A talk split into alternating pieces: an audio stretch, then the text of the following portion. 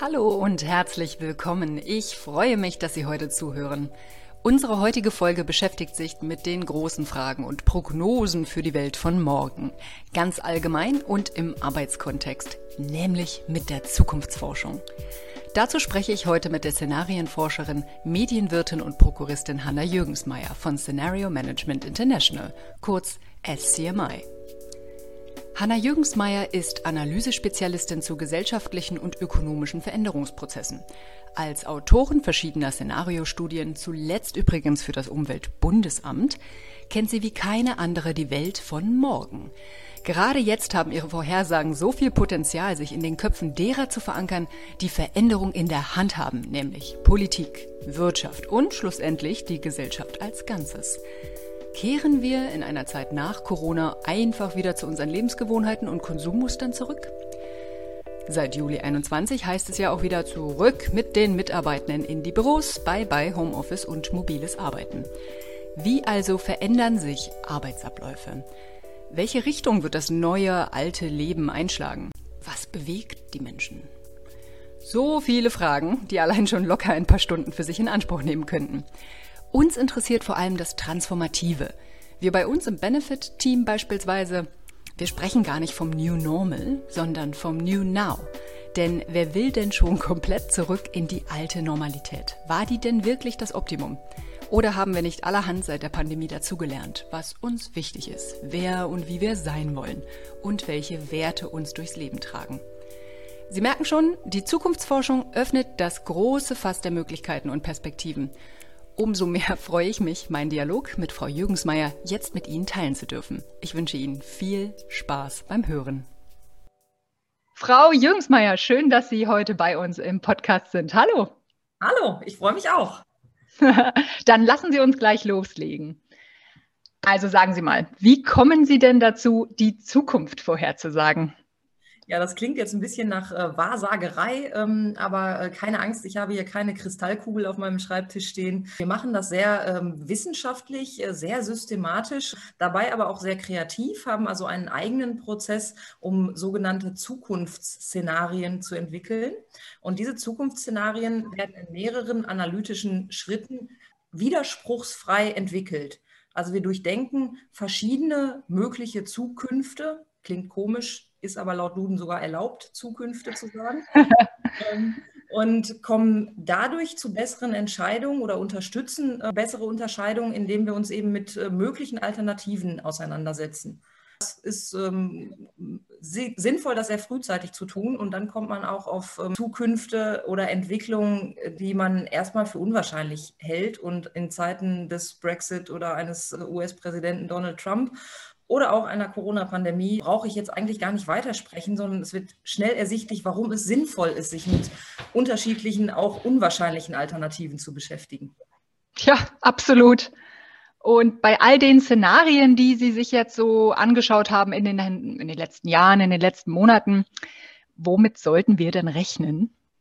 Also es gibt ganz klar diese bekannten Megatrends, äh, die wir alle gehört haben, Digitalisierung über allem ähm, und ganz viele andere. Wenn Sie googeln, werden Sie da alles Mögliche finden und das ist auch gut so. Unsere Vorgehensweise ist ein wenig komplexer, weil wir eben äh, in sich schlüssige Szenarien beschreiben, also gleich ganze Welten und nicht nur einen einzelnen Trend. Und wir haben das sehr frühzeitig auch zum Thema ähm, Corona beziehungsweise eher Post-Corona getan, da wir sehr neugierig sind und ähm, schon während der Hochphase der Pandemie oder de der ersten Hochphase, der ersten Welle, als alle noch ähm, ja, am Firefighten waren, versucht haben, weiter in die Zukunft zu blicken und uns zu fragen, was macht dieses definitiv sehr disruptive Ereignis eigentlich mit den großen Themen mit äh, Wirtschaft, Gesellschaft, Politik nach Corona und da mit vielen Themen, die uns im Vorfeld schon beschäftigt haben, ganz großen Veränderungen, die in der Arbeitswelt auf uns zukommen, die jetzt sehr plötzlich gekommen sind, die wir jetzt alle mal in einem großen Feldexperiment ausprobiert haben, wo wir auch viel gelernt haben, wo wir gute Dinge mitgenommen haben, wo wir jetzt auch wissen, was nicht so gut funktioniert, bis zu ja gesellschaftlichen Themen, also nicht nur Arbeit, Wertschätzung von Arbeit, Entlohnungssysteme, ganz wichtige Themen, sondern auch die große Frage sozialer Gerechtigkeit, beispielsweise bedingungsloses Grundeinkommen. Es wurde ganz anders diskutiert als in der Zeit zuvor. Also eine ganz spannende Zeit und es lohnt sich da äh, zukunftsoffen drüber nachzudenken und zu diskutieren. Ist es nicht ganz absurd, wenn Sie quasi schon, also vom, vom Gedanken, vom Arbeitsprozess her, dass wenn, Beispiel, bleiben wir mal bei Corona.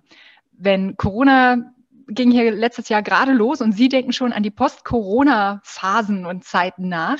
Wie können Sie denn, wenn Sie sowas schon prognostizieren, wo es gerade losgeht, wie es schon quasi endet in, in, weiß ich nicht wie vielen Jahren, mal schauen, wann Corona durch ist, wie können Sie dann bei solchen Prognosen entspannt bleiben? Es sind ja keine Prognosen, da grenzen wir uns klar von ab, weil eine ah. Prognose sagt, so wird es in der Zukunft. Und äh, wir sind eben keine Hellseher, wir wissen nicht, wie es in der Zukunft wird, mhm. aber wir können logisch erklären, wie es werden könnte, was also widerspruchsfrei möglich ist. Und da kommen wirklich solche Ereignisse, äh, Brexit oder eine Pandemie, ähm, logisch äh, verknüpft vor. Es gab beispielsweise auch vor langer, langer Zeit einen Szenarioprozess, wo ein Szenario beschrieben wurde, was in die Wiedervereinigung Deutschlands endete, was dann in dem ähm, jeweiligen Unternehmen übrigens vom Tisch gewischt wurde. Das ist so unwahrscheinlich und so absurd, das betrachten wir nicht weiter. War Ach, aber konsistent. Insofern gab es dieses Szenario. Ähm, was ich also damit sagen möchte, es lohnt sich da frühzeitig drüber nachzudenken und auch ähm, Alternativen zu durchdenken, die wir erstmal nicht erwarten. Und wir bleiben aus dem Grund entspannt, weil wir eigentlich darauf trainiert sind, in allen möglichen Szenarien Chancen zu erkennen.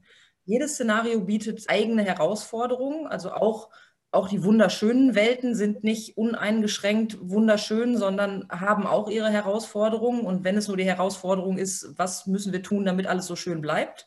Und auch die dunkelsten Szenarien, die irgendwie jetzt mies und trostlos aussehen, äh, bieten irgendwo Chancen. Vielleicht eine Nische für ein tolles Produkt oder die Möglichkeit, durch gesellschaftlichen Zusammenhalt äh, und mehr Teilhabe Dinge zu gestalten. Also wir finden Chancen in jedem Szenario und äh, das ist in jedem Szenarioprozess ganz wesentlich, dass man sich damit beschäftigt. Was könnten wir tun, wenn dieses Szenario eintritt? Und äh, dieses, wir sagen immer so ein bisschen Denken auf Vorrat, hilft dann, wenn überraschende Entwicklungen äh, dann wirklich kommen, äh, schneller vorbereitet zu sein und nicht ganz so überrascht zu sein. Alles klar. Das klingt ja danach, als seien Sie und Ihre Kollegen und Kolleginnen auf jeden Fall Team Zuversicht. Das sind wir und wir sind ganz sicher, dass äh, Zukunft gestaltbar ist. Wir sind dabei sicher nicht blauäugig und viele unserer Szenarien, beispielsweise äh, bei den Post-Corona-Szenarien, die wir entwickelt haben, haben Mittel wie Zerfall der Ordnung oder die kontinuierliche Krise. Also es ist jetzt nicht so, dass wir nur die schöne heile Welt äh, beschreiben und ähm, suggerieren, es ist alles prima, Mhm. Das sicher nicht, aber eben auch in diesen Krisenszenarien lassen sich Chancen erkennen und äh, dadurch, dass die Menschheit äh, lernt und äh, dass wir in der Gesellschaft auch viel gestalten können, können wir aus diesen Welten immer noch das Positive nehmen und eine Veränderung in Richtung gewünschter Szenarien anstoßen. Klingt grandios. Auch wieder äh, grandiose Überleitung zum Thema Zukunft ist gestaltbar. Das haben Sie ja auch schon erwähnt. Wenn wir jetzt beim Thema Gestalten bleiben, gerade bei den ganzen Szenarien, die Sie entwickeln, wie können wir uns denn auf sowas vorbereiten? Also sinnvoll ist es sicherlich, äh, den Raum der Möglichkeiten erstmal breit zu betrachten und gedanklich zuzulassen. Darum trennen wir die Szenarioentwicklung von der Szenariobewertung. Also die mhm. Szenarioentwicklung, wenn wir die Szenarien äh, zusammensetzen und beschreiben, die ist erstmal wertneutral. Das heißt, jedes Szenario ist gleichwertig, wenn es in sich schlüssig und konsistent und widerspruchsfrei ist und hat die gleiche Wertigkeit und wird gleich intensiv bearbeitet. Das heißt, für alle Szenarien, die wir so entwickelt haben, werden wir Chancen und Gefahren identifizieren, Handlungsoptionen durchdenken und uns also intensiv mit allen denkbaren Alternativen beschäftigen. Danach um das Ganze ein wenig nutzbarer zu machen, kommen wir in der Regel zu einer Szenariobewertung, wo wir fragen, was sind denn jetzt die erwarteten Entwicklungen? Und das war auch ganz interessant bei unseren Post-Corona-Szenarien, die ich schon gestreift habe in einer Antwort äh, zuvor. Da gibt es im Wesentlichen zwei Welten. Eine eher traditionelle, etwas äh, mit, mit wenig Veränderung, wenig Innovation, bewährtem, verhaftende Welt und eine deutlich progressivere, transformativere Welt. Und äh, allen Bewertungen, die wir durchgeführt haben mit ganz vielen unterschiedlichen Personengruppen und Bewertern, ist eine klare Tendenz äh, zu erkennen, dass erwartet wird, dass sich viele Dinge eben verändern, dass ein Strukturwandel kommt, dass äh, natürlich auch Technologien voranschreiten, dass breite Innovationen ein Thema sind, dass äh, sich viel virtualisieren wird in der Zukunft, auch unser Alltag. Das heißt, mit diesen Veränderungen müssen wir uns beschäftigen und wir sollten uns darauf freuen, uns mit ihnen zu beschäftigen, weil wir sie dann eben auch proaktiv gestalten können. Sagen Sie, Frau Jürgensmeier, wenn wir jetzt so zukunfts offen und transformativ unterwegs sind, wie es beispielsweise jetzt mal ihre positiveren Szenarien beschreiben, ja, im Stichwort New Now, eben Veränderung auf Ansage, also dass wir uns jetzt quasi zwangsdigitalisieren müssen, weil ansonsten werden wir jetzt zumindest bei Bürojobs gar nicht arbeitsfähig. Wenn wir das jetzt mal aufs große Ganze übertragen, sei es die Arbeitswelt oder für uns als Individuum, was genau bedeutet das für uns als Einzelne? Was bedeutet das für uns als Gesellschaft? Ja. Wenn Sie dazu noch ein bisschen was erläutern können, wäre ich Ihnen und wahrscheinlich auch die Hörerschaft sehr dankbar. Ja, sehr gerne. Wir beschäftigen uns ja viel mit den äh, großen Fragen der Welt und äh, da denkt man vielleicht, oh, jetzt äh, könnte man verzagen und sagen, die globale Weltarchitektur können wir nicht beeinflussen, den Weltfrieden können wir als Einzelner nicht herstellen. Das ist uns durchaus bewusst. Und auch im unternehmerischen Kontext haben wir diese Diskussionen häufig, dass das Unternehmen, äh, welches wir mit unseren Szenarien unterstützen, dann da steht und sagt, ja, ähm, aber jetzt am Lauf der Dinge können wir kleines Unternehmen ja gar nichts ändern. Wir haben aber trotzdem immer Handlungsspielraum. Jeder einzelne von uns hat das. Und äh, es wäre fatal, sich dann zurückzulehnen oder zu verzagen und zu sagen, wir können ja eh nichts machen, wir ähm, resignieren jetzt, sondern äh, das Gegenteil ist der Fall. Man sollte seinen eigenen Handlungsspielraum ausleuchten, überlegen, was man dort gestalten kann, in welche Richtung man möchte und dann eben in kleinen Schritten anfangen. Das kann im gesellschaftlichen Kontext sein, dass man ähm, an seine Nachbarn denkt. Äh, in der Pandemie war Nachbarschaftshilfe plötzlich wieder ein Riesenthema. Man hat füreinander eingekauft und nacheinander geschaut. Und das ist ja ein sehr, sehr schönes Learning aus der Zeit gewesen, dass unsere Nachbarn uns eben nicht egal sind, sondern wir kümmern uns in äh, unserer Gesellschaft umeinander. Und genauso hervorheben möchte ich auch so etwas wie die Initiative von Fridays for Future, wo eine, ein Großteil einer jungen Generation aufsteht und sagt, wir müssen mal an morgen und übermorgen denken und da Dinge in Bewegung setzt und die Politik auffordert, stärker zu agieren, was eine ganz eigene Kraft und Dynamik entwickelt hat. Ein, ein Zeichen, dass eben jeder Einzelne auch viel bewegen kann. Das heißt jetzt nicht, dass jeder Einzelne von uns sich auf äh, die Rathaustreppe setzen und streiken soll, aber ähm, in seinem kleinen Umfeld einfach mal schauen, wo kann ich anfangen, Dinge zu verändern. Und äh, das hat dann eben eine Wirkung, die sich verbreitet und äh, die ihre Wirkung auch dann im größeren Kontext ähm, entfaltet. Man wird quasi selbst zum Multiplikator für die Gesamtgesellschaft. Das ist ja mal ein schöner Ausblick.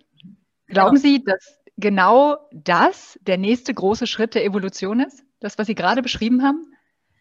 Das würde ich mir wünschen. Ob das jetzt äh, genau so eintritt und ob wir so einfach, sage ich mal, mit kleinen Schritten äh, die Welt transformieren können, äh, kann ich natürlich auch nicht beurteilen. Ich weiß auch nicht, in welcher Geschwindigkeit diese Veränderungen ähm, angestoßen werden.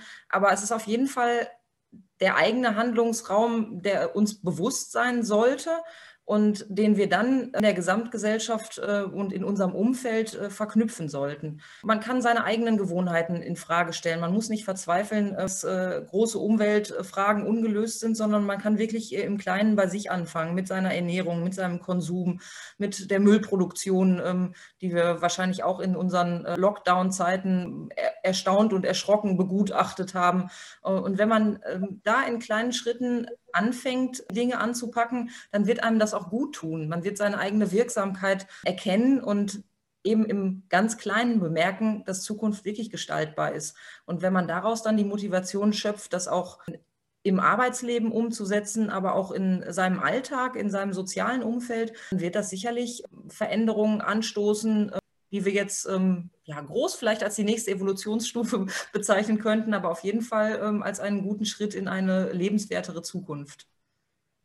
Auch wieder hier Team Zuversicht. Ich mag es sehr. Ja, das äh, ist eine meiner Eigenschaften, ein sonniges Gefühl. Was geben Sie uns und den Hörern und Hörerinnen denn mit in die Zukunft an? Guten Ideen, vielleicht noch so ein letzter guter Impuls. Sie sind ja sowieso Optimistin durch und durch, man merkt es ja.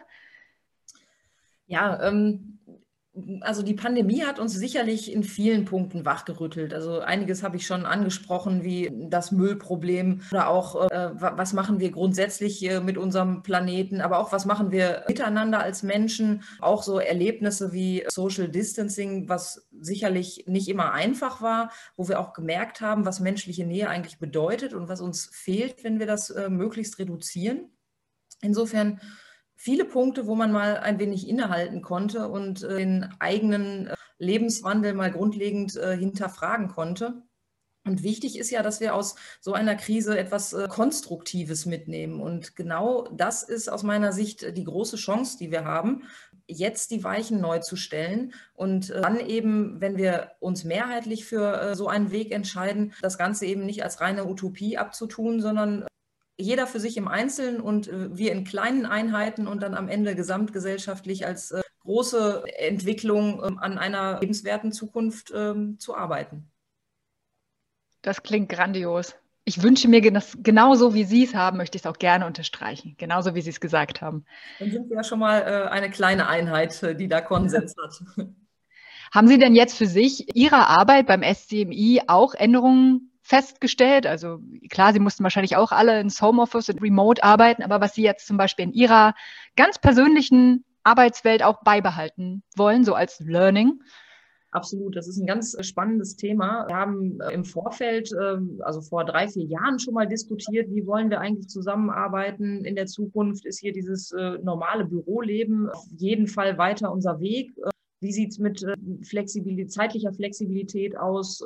Was können wir uns so vorstellen? Wie sieht es auch aus mit äh, Teammitgliedern, die vielleicht nicht an unserem Standort arbeiten, sondern irgendwo anders auf der Welt? Und da waren wir irgendwie noch nicht mutig genug für. Wir beschäftigen uns viel mit äh, Zukunft der Arbeit, aber waren da doch noch eher traditionell und haben gesagt, nein, fürs äh, gemeinsame Arbeiten und die Unternehmenskultur sind eben auch Bürozeiten sehr wichtig. Jetzt kam äh, genauso äh, äh, plötzlich wie für andere Unternehmen eben äh, der Lockdown und das Homeoffice. Und wir haben auch hier wieder sehr früh, also im letzten Sommer, schon so eine erste äh, Mitarbeiterbefragung gemacht und dann einen äh, ähm, Teamtag, wo wir darüber gesprochen haben, was äh, lief gut, was lief nicht so gut, was würden wir gerne beibehalten, wie fühlt sich jeder Einzelne wohl, wie möchte er arbeiten, wie kann er am besten und wertschöpfendsten arbeiten, wie kann er so arbeiten, dass er sich wohlfühlt und ähm, auch nachhaltig gesund bleibt im Arbeitsleben. Und, und was kam bei raus? Alle 90 Prozent bleiben jetzt zu Hause. Äh, es ist ganz spannend. Also viele haben ähm, im vergangenen Jahr noch mehr als jetzt äh, gesagt, ach, wir vermissen das Büro.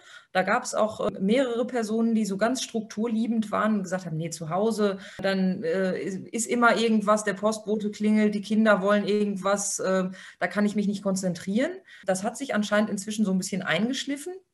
Und ja, wir sind äh, im Moment äh, an dem Experiment, das mal vollkommen offen zu lassen, Zeit- und Ortsautonomie äh, und äh, machen da bislang sehr, sehr gute Erfahrungen mit. Wir werden äh, ja unsere ähm, regelmäßigen Jour fixes äh, Präsenz machen und da freuen sich dann auch alle unheimlich drüber mit so Kleinigkeiten wie, oh, endlich gibt es wieder Kekse bei Meetings, also die kleinen Goodies. Und werden mal schauen, wie sich das so entwickelt und freuen uns auf jeden Fall jetzt besonders, wenn wir uns sehen, wertschätzen das mehr, haben aber auch gelernt, äh, auch die Kommunikation äh, remote äh, genauso direkt und unverkrampft funktioniert, äh, wie wenn man ins Nachbarbüro geht. Also auch da haben wir alle digitalen und analogen Kanäle, um irgendwie äh, in Kontakt zu treten. Und äh, deswegen bleibt die Kommunikation überhaupt nicht auf der Strecke. Also ein großes Experiment und bis jetzt muss ich sagen, mit einem Mehr an Lebensqualität und sehr guter Produktivität und Kreativität, auch was in unserem Beruf ja sehr, sehr wichtig ist, sodass wir bis jetzt uneingeschränkt sagen, das ist eine tolle Erfahrung und äh, wir sind dankbar, das jetzt so umsetzen zu können. Wahnsinn. Sie haben mir ja gestern auch geflüstert in unserem kleinen Vorgespräch, dass Sie komplett remote jemanden auch eingearbeitet haben, so ein Onboarding ganz digital. Und dass Sie sich, wie haben Sie gesagt, Sie haben sich dann irgendwann beim Sommerfest, als Sie sich dann bei niedrigen Inzidenzen mal wieder treffen durften, millionenfach bei dem, bei dem jungen Herrn entschuldigt, dass das so gelaufen ist und ob er sich dann irgendwie trotzdem integriert fühlen. Und da fand ich ja sein Feedback ganz gut, aber das können Sie vielleicht besser wiedergeben als ich. Ja, das war ganz spannend. Äh, also ich bin ähm, äh, bei uns in der Organisation auch für das Personal und dementsprechend auch fürs Onboarding zuständig und hatte ein furchtbar schlechtes Gewissen und habe äh, gedacht, den, den armen jungen Mann hast du gar nicht richtig mitgenommen und klar hast du öfter mal gedacht, wie ergeht es ihm jetzt in seinem Homeoffice und da auch mal nachgefragt, aber das ist ja doch was anderes, als wenn man ihn täglich äh, im Büro trifft. Und äh, ja, in der Form habe ich mich dann auch äh, entschuldigt und er war ganz entspannt und hat gesagt, nee, eigentlich eher im Gegenteil. Ich kenne euch ähm, viel privater, als wenn wir uns nur aus dem Büro kennen würden. Ich weiß, wie, es bei euch zu Hause aussieht. Ich kenne eure Kinder. Ich kenne den Hund von Hannah. Ähm, ich, da laufen mal Partner durchs Bild. Äh, da wird ähm, ganz unmittelbar erzählt, ähm, was man am Wochenende erlebt hat, genau wie in der Mittagspause, wenn man zusammensitzt. Also eigentlich kenne ich euch viel äh, persönlicher, als wenn wir nur im Arbeitskontext uns getroffen hätten. Äh, ist überhaupt kein Problem für mich und das Onboarding habe ich als sehr, sehr positiv und gleichzeitig professionell und menschlich nah wahrgenommen. Da war ich sehr beruhigt und äh, konnte wieder besser schlafen. Ja, ist auf jeden Fall ein super Feedback. Würden Sie zukünftig trotzdem weiter digital onboarden oder so ein Hybridmodell starten? Ähm, wahrscheinlich läuft es auch da auf Hybrid hinaus. Also ähm, wir haben jetzt auch ähm, zwei weitere Mitarbeiterinnen eingestellt kurzfristig und ähm, das jetzt in beiden Fällen so gemacht, dass wir sie äh, vor Ort treffen und ein oder zwei Tage gemeinsam im Büro absolvieren und sie dann aber eben äh, in ihre ähm, ja, äh, eigene Flexibilität entlassen. Also sie können gerne im Büro arbeiten, können aber auch das Homeoffice nutzen. Und äh, da haben wir die gleichen Erfahrungen gemacht, inklusive einer Mitarbeiterin, die ziemlich früh dann ähm, mal nach Griechenland gereist ist, um ihre Schwester zu besuchen, da aber ähm, unser Firmenlaptop dabei hatte und äh, von unterwegs mit einem sehr schönen Hintergrund äh, dann äh, weitergearbeitet und an unseren äh, Meetings teilgenommen hat und äh, ja, das mobile Arbeiten eigentlich ähm, par excellence durchgeführt hat. La Deutsche Arbeitsvita. Genau. Schön, schön. Und sie hat trotzdem tolle Ergebnisse geliefert. Also man muss sich, glaube ich, davon freimachen, dass Menschen, wenn sie ähm, nicht unter der Fuchtel ihres Vorgesetzten sind, äh, keine Leistung mehr bringen. Die Erfahrung haben wir überhaupt nicht gemacht. Mhm. Menschen sind schon sehr motiviert. Menschen wollen gute Arbeit machen.